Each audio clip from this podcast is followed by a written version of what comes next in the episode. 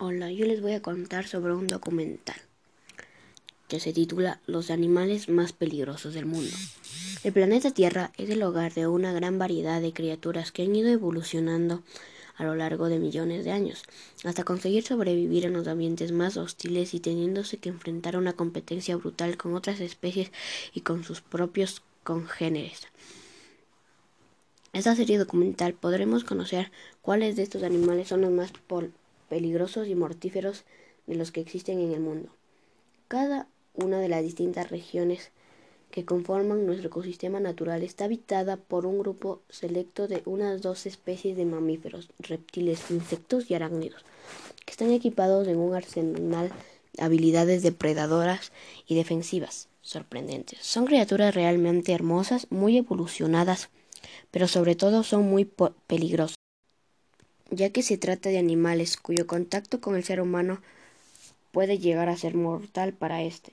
Para poder hacer esta selección de los animales más mortíferos y peligrosos de la naturaleza, el programa viajará por todos los rincones del mundo hasta llegar a los lugares más recónditos de América, de Australia, de la India y de Asia, así a través de los distintos capítulos de este particular ranking.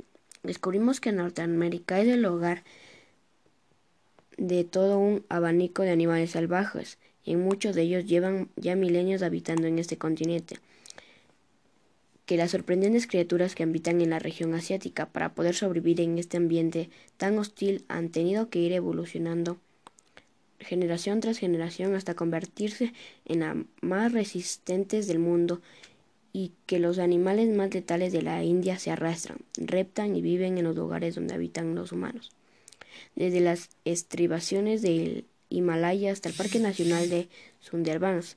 Cada uno de los episodios de una hora de duración que componen esta serie se vale de una fotografía exquisita y de las últimas tecnologías fílmicas para captar los comportamientos animales más sorprendentes que hayan podido ser filmados hasta la fecha.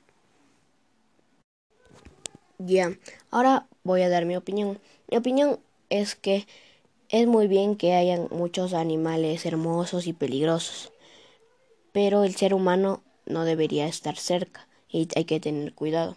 Pero tampoco no hay que matarlos ni nada de eso porque pueden desaparecer.